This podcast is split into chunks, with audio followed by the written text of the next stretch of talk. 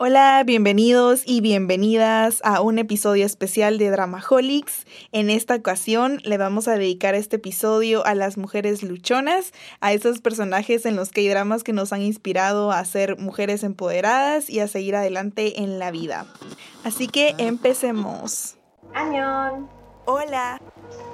Somos Naomi y Cristina, dos mejores amigas que no hablamos coreano, pero, sí de K-dramas. Prepárate un té, tu comida favorita y no olvides tus pañuelos para acompañarnos en Drama Holics. Hola a todos, pues vamos a empezar con algunos temas que para nosotras son muy importantes y que nos hacen sentir admiración por todas estas personajes.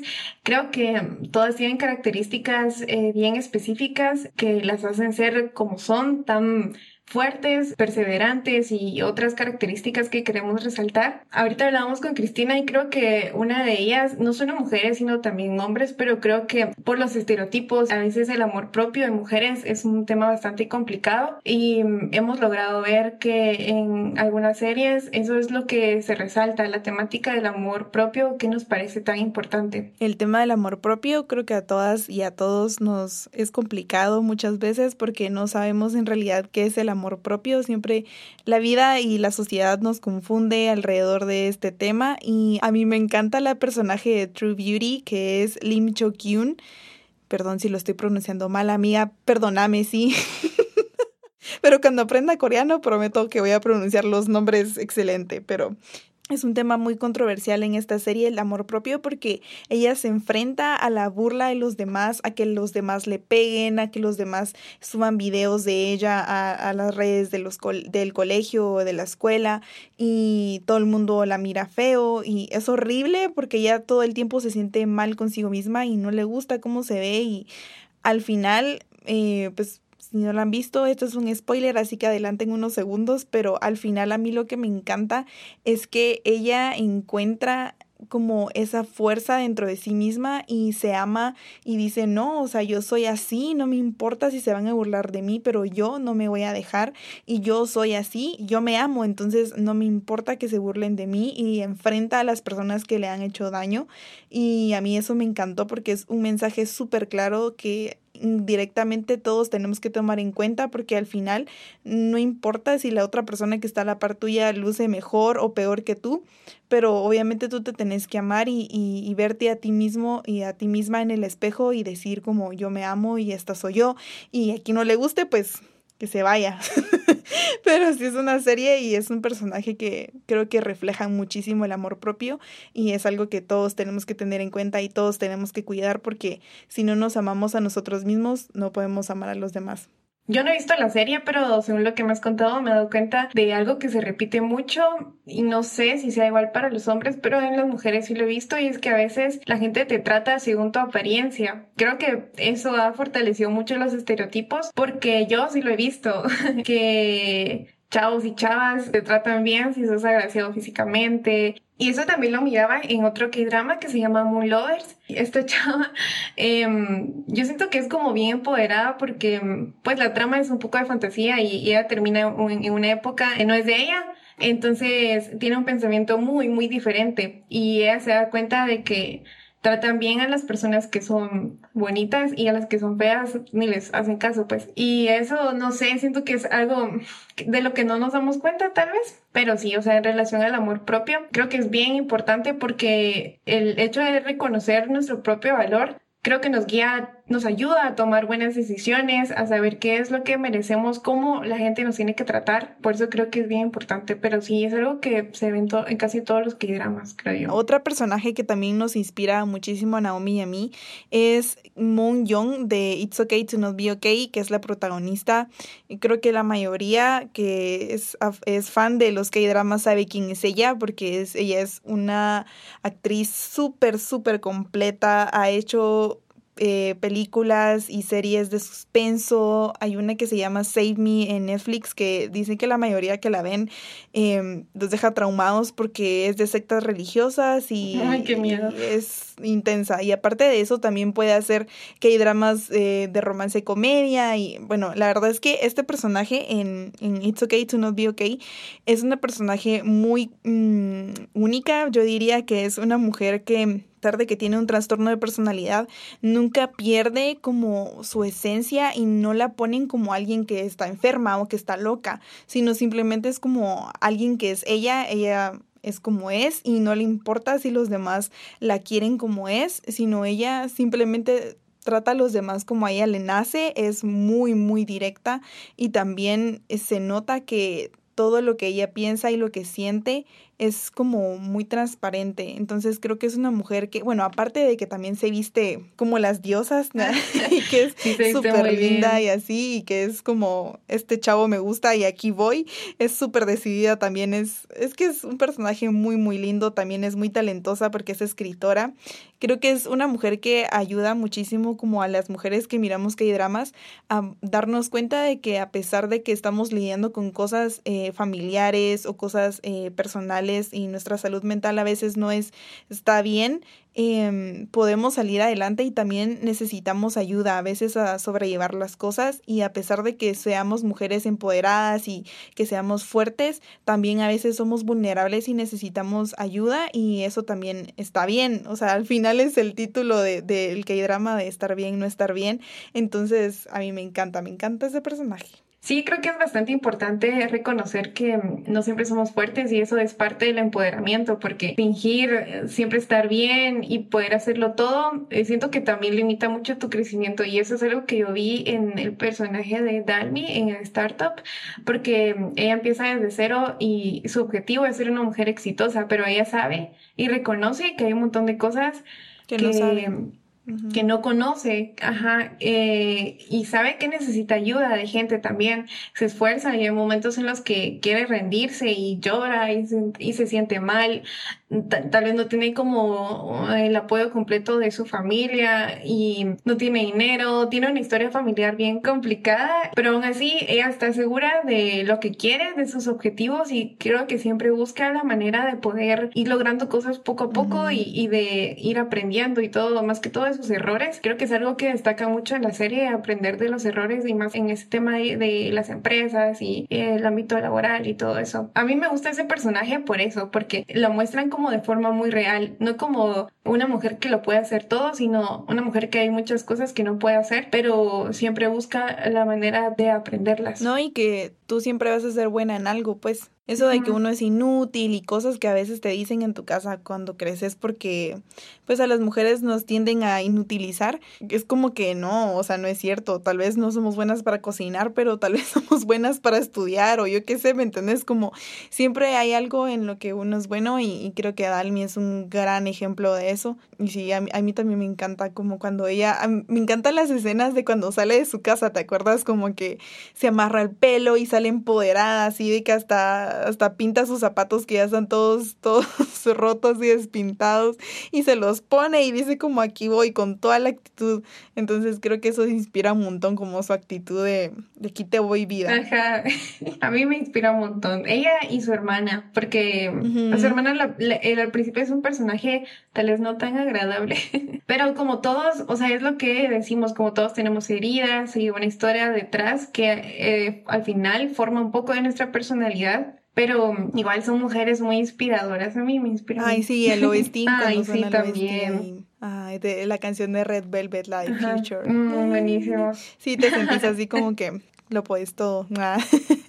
no, pero sí, y, en esta línea, que es un personaje que yo ya mencioné creo que en dos episodios, es Kanda G de Romance is a Bonus Book, es la personaje principal. A mí me encanta también este personaje porque em, ella es una mujer, como ya había explicado en los dos capítulos anteriores, es una mujer divorciada, es madre soltera ahora, no trabajó por siete años, eh, fue ama de casa, y pues muchas cosas de, la que, de las que ella estudió en su tiempo pues ya no tenían validez porque ella estudió mercadotecnia, entonces es una carrera que se actualiza pues siempre y a ella lo inutilizaron demasiado, la vieron como una mujer que no iba a poder, que, que había desperdiciado su vida teniendo una hija y todavía que era divorciada, entonces era, es, es, una mujer que ustedes la miran en la serie y dicen como, wow, o sea, pobrecita, porque sí, sí te da lástima, o sea, en los primeros capítulos uno llora con ella y es como, madre, o sea, la vida es una porquería.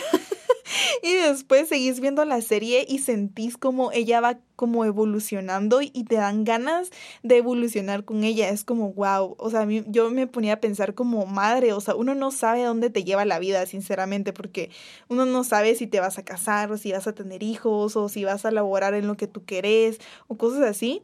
Pero al final es como, wow, o sea, si a mí me pasara esto, yo sé que yo podría salir adelante porque ella es un ejemplo claro, o sea, cuando todas las cosas en tu vida están en contra tuya y en algún momento decís como ya no puedo más, pero después agarrar las fuerzas y decís sí puedo y sobre todo siendo mujer, creo que es un personaje que es muy top.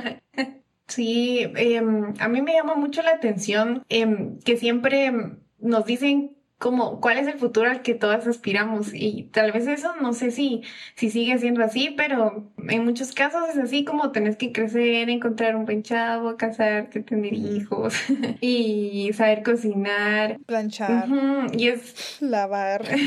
y es difícil ponerte a pensar en que puedes hacer algo más, o sea, incluso yo a veces me pongo a pensar, si tengo hijos, ¿cómo voy a hacer para trabajar y poder educarlos y criarlos? Pero eso no debería ser un problema solo mío, sino que al final es un problema de dos, pues. Pero mm, es algo que no, de lo que no todos somos conscientes, creo yo. Y sí, a veces como que nos limita mucho todo lo que podemos ser y hay muchísimas cosas que las mujeres querríamos hacer y tal vez no por miedo, porque no es algo normal, no, o no se vería como algo normal, no lo hacemos. Y eh, esto me hace pensar en un personaje de una serie que se llama What's Wrong with Secretary Kim. A mí me llamó mucho la atención esa serie porque ella es una secretaria y se enamora de su jefe, o sea, su jefe se enamora de ella.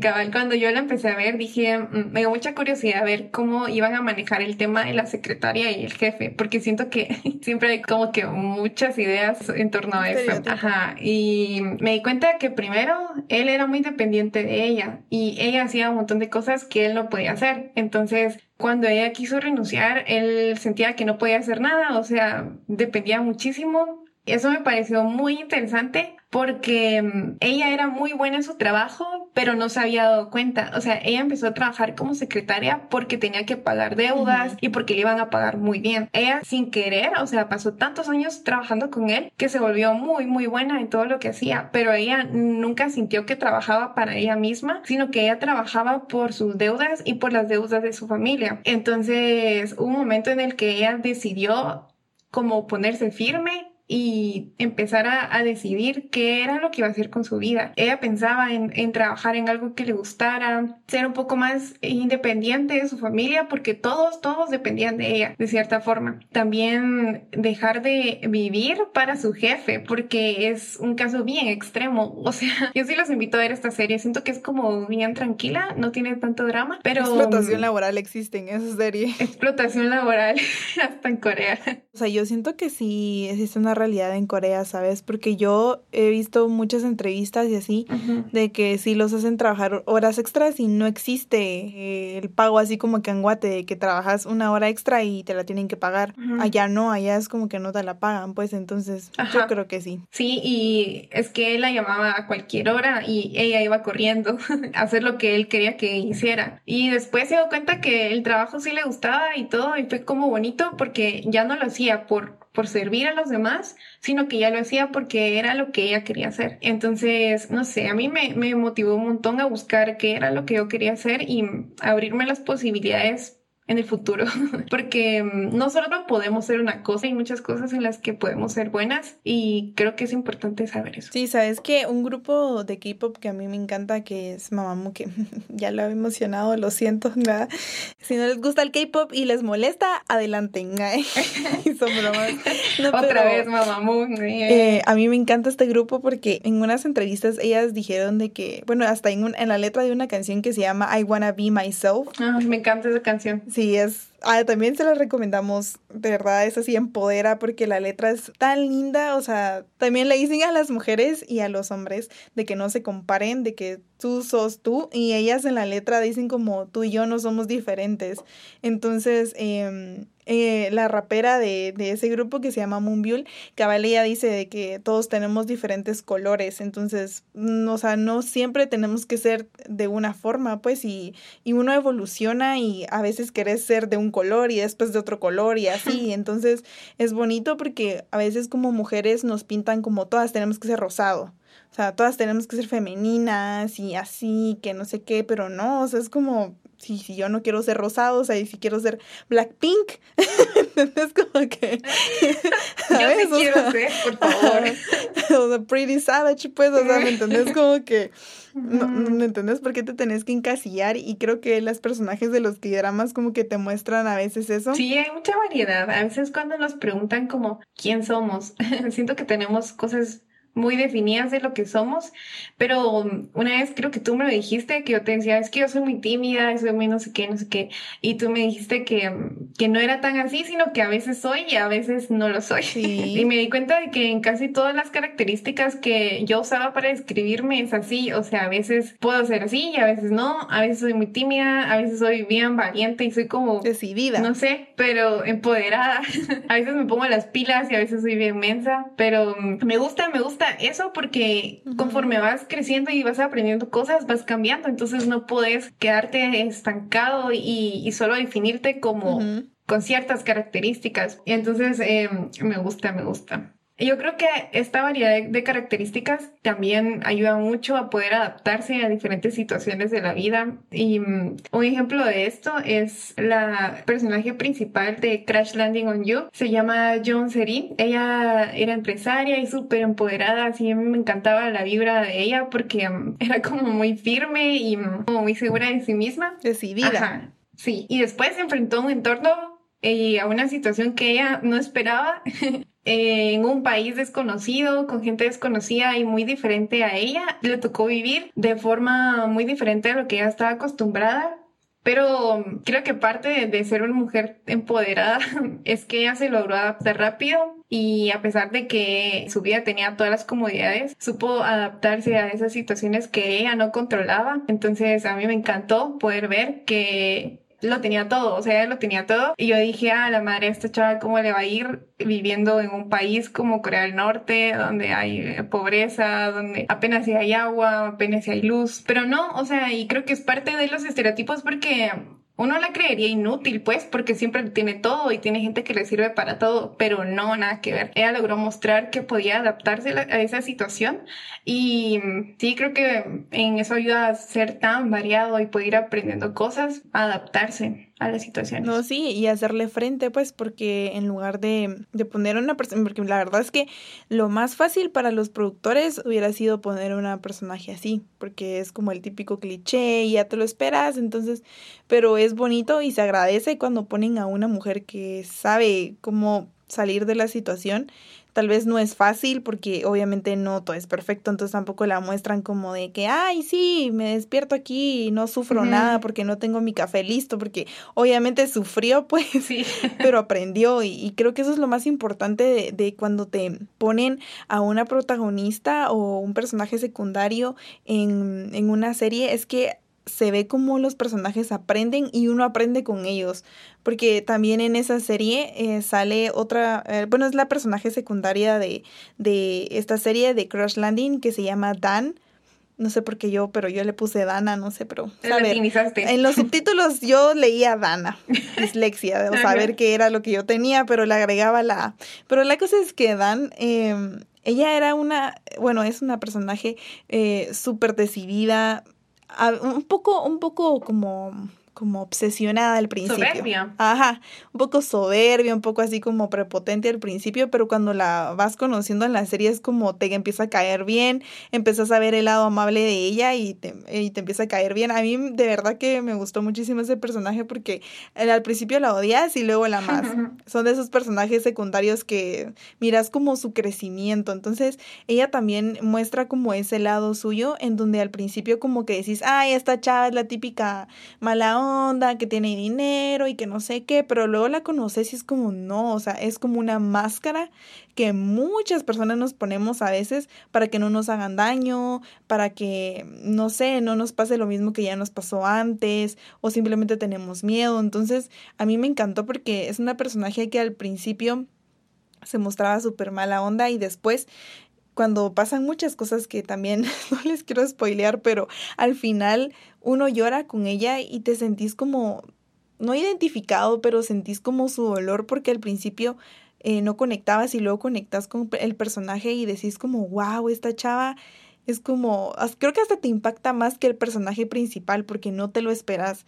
Entonces es de esas mujeres que te deja así como sorprendido y decís como, cómo pudo sobrellevar esa situación, cómo está parada, porque a ella le pasa algo muy, muy feo, la verdad es algo muy feo, que yo sí lloré demasiado, pero bueno, cuando le pasa eso, uno se espera como que que salga la escena típica en donde ella ya no puede seguir con su vida, pero no, o sea, sale como súper empoderada y, y, obviamente le duele lo que le pasó, pero no, no está como el típico cliché tirar una cama llorando, sino es como que se levantó y dijo yo voy a seguir y voy a hacer lo que me gusta y voy a disfrutar de la vida y eso de verdad que es un gran mensaje porque te quedas como wow, o sea, si ella pudo yo puedo, entonces Hablando de personajes fuertes, eh, me puse a pensar en la personaje principal de Flower of Evil, Cha Ji-won, creo que así se dice. Y ella a la madre sí tuvo que enfrentarse a una situación impactante porque solo imagínense vivir tanto tiempo con una persona y después resulta siendo un desconocido, o sea, alguien de quien no sabes nada y, y que es una persona falsa, pues. Que a mucha gente le pasa. Sí, y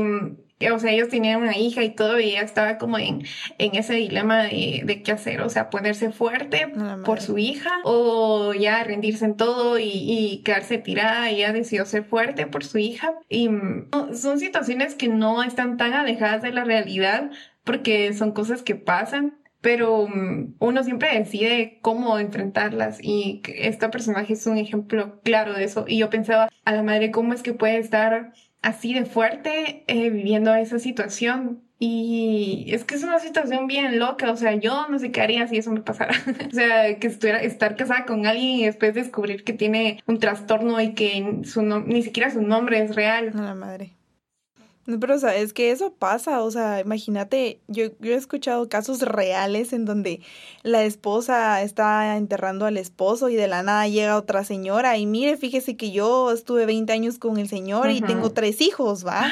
O sea, te quedas así como, ¿qué está pasando? O sea, ¿en qué momento? O sea, sí pasan ese tipo de cosas, tal vez no tan extremas o bueno, sí. Sí. Pero, o sea, sí hay mujeres en la vida real en que, en la vida real que sí les ha pasado y, ay no. Creen que pueden hacer y deshacer y no importa, o sea, no importa nadie más que ellos, porque al final, ¿por qué, ¿por qué pasa eso? O sea, yo siento que es un sentimiento muy egoísta, pensar solo en tus necesidades. No, y al final, mira, al final es una herida, o sea, yo sí, yo he leído en libros de que cuando los hombres son mujeriegos, así les decimos aquí en Guatemala, así bien, bien coloquial va, pero cuando son mujeriegos, ¿para qué, para qué vamos a poner palabras eh, más elaboradas? Pero cuando son mujeriegos, dicen que muchas veces están tratando de llenar su egoísmo, o sea, lo único que estás haciendo es tratar de llenar tu egocentrismo, perdón, tu egocentrismo. Ajá, el ego. Ajá, ajá, de que necesitas más y más y más, pero al final estás vacío porque el, el simple hecho de tener y tener y tener, pero no das. O sea, simplemente estás recibiendo, pero no dando, entonces al final eso no te llena, pues porque al final lo que te llena en la vida es dar. Eso es lo único que te da esa sensación de que, wow, esto es el amor y que no sé qué es cuando tú decís como, wow, yo no era así o yo nunca yo nunca había experimentado esto, no cuando alguien te hace algo. Entonces creo que sí, también son heridas con, con, figuras maternas también, la mayoría de veces cuando los hombres son así. Entonces es porque hubo una mamá ausente o porque era una familia desintegrada o porque toda la vida la mamá lo sobreprotegió y luego la mamá ya no está o tipo tipo cosas así, pues, pero pero sí, también el machismo, pues, en donde a la mujer le dicen, "Mira, tenés que aguantar, va." Que tu esposo tenga otra mujer, eso es normal, pues, entonces... Cabal, ahorita me estaba recordando que esa situación la vimos en un K-drama que se llama The Hangers. El presidente de la empresa, que es el papá del protagonista, tiene dos esposas, digamos. Tiene la oficial, o sea, hasta, hasta la connotación es horrible, es como la oficial y, y, la que está escondida, la amante. y es bien horrible porque la oficial sí tiene mucho poder y todo y pues es, es mala persona. y... Es apariencia, literal. O sea, ella es como que la única... Ella es, o sea, su papel de ella es ser la esposa para la sociedad. Sí. O sea, para reuniones y... Ay, sí. Ajá. Porque ella sabe que su esposo, entre comillas, pues no la quiere, pues no... Ni viven juntos, ¿te acuerdas? No me recuerdo si viven en la misma casa o... No, no viven en la misma casa. Ajá, va. Y aparte está la amante, con la que tuvo al personaje principal. Y ella está escondida, o sea, no sé cuándo, no me recuerdo ahorita, pero estuvo en su casa escondida mucho tiempo, o sea, ella no puede salir. Como 20 años. Ajá, ella no puede salir. Por ejemplo, en el colegio, ella nunca pudo ir como la madre de su hijo, sino que la madre de su hijo, entre comillas, era la otra. Y y ella vivió escondida por mucho, mucho tiempo y también tuvo que ser víctima de los malos tratos de la primera esposa, pues, que al final, no sé, siento que estas situaciones hasta crean rivalidad entre mujeres, porque el señor las hacía convivir a veces, entonces era como, ay, la madre, qué descaro. entonces, eh, son situaciones bien horribles que yo creo que las mujeres sí tienen que vivir. O sea, nunca he escuchado de un caso real, pero yo me imagino que sí pasa. Pues y como te digo, o sea, esas situaciones que, que se dan por, por las decisiones de los hombres también nos ponen a las mujeres a competir. O sea, y es horrible tener que competir por un hombre. No, y, y al, deja eso y al final son como cosas que nos implantan a nosotras también cuando crecemos. Entonces, mm, la mayoría de mujeres y hombres somos machistas, o sea, todos tenemos como algún comportamiento o alguna tendencia a ser machistas, aunque no lo querramos ver, aunque tal vez ni siquiera seamos conscientes de que lo tenemos, pero todos, todos, todos tenemos algo machista, porque así nos criaron y eso es lo que hemos visto en siempre, miramos todos los días. Entonces, es como tan complicado de, de ignorarlo y, de tratar de salir de eso que es difícil, o sea, creo que eso es como lo más difícil de ser mujer, que es como desapegarte y deshacerte de todas las cosas que te han dicho toda tu vida, que tenés que ser. Desconstruirte. Ajá, que tenés que comportarte, cómo tenés que vestirte, qué tenés que hacer con tu vida, cómo hacer tu rol como mujer y te encasilla. Sí, la verdad es que es, es, complicado, la verdad. Pero lo que queremos hacer en este episodio es que eh, se inspiren si en algún momento llegan a ver un K-drama de, de, los que mencionamos o si quieren pueden buscar en YouTube así como los personajes que mencionamos o los K-dramas y les van a salir eh, las escenas más, más bonitas, también los personajes y ustedes pueden investigar sobre cuál les llama la atención porque al final cada mujer y cada hombre también se puede identificar con los personajes, pues al final los personajes son creados con características que todos tenemos y pues no nos podemos cerrar solo a un género, sino pues cada uno disfrutar de cada personaje y decir como, wow, yo me identifico con este chavo, pues, y yo siendo mujer, o sea, no tiene nada de malo. Entonces los invitamos a que puedan explorar sobre estos K-dramas que les mencionamos para que se empoderen.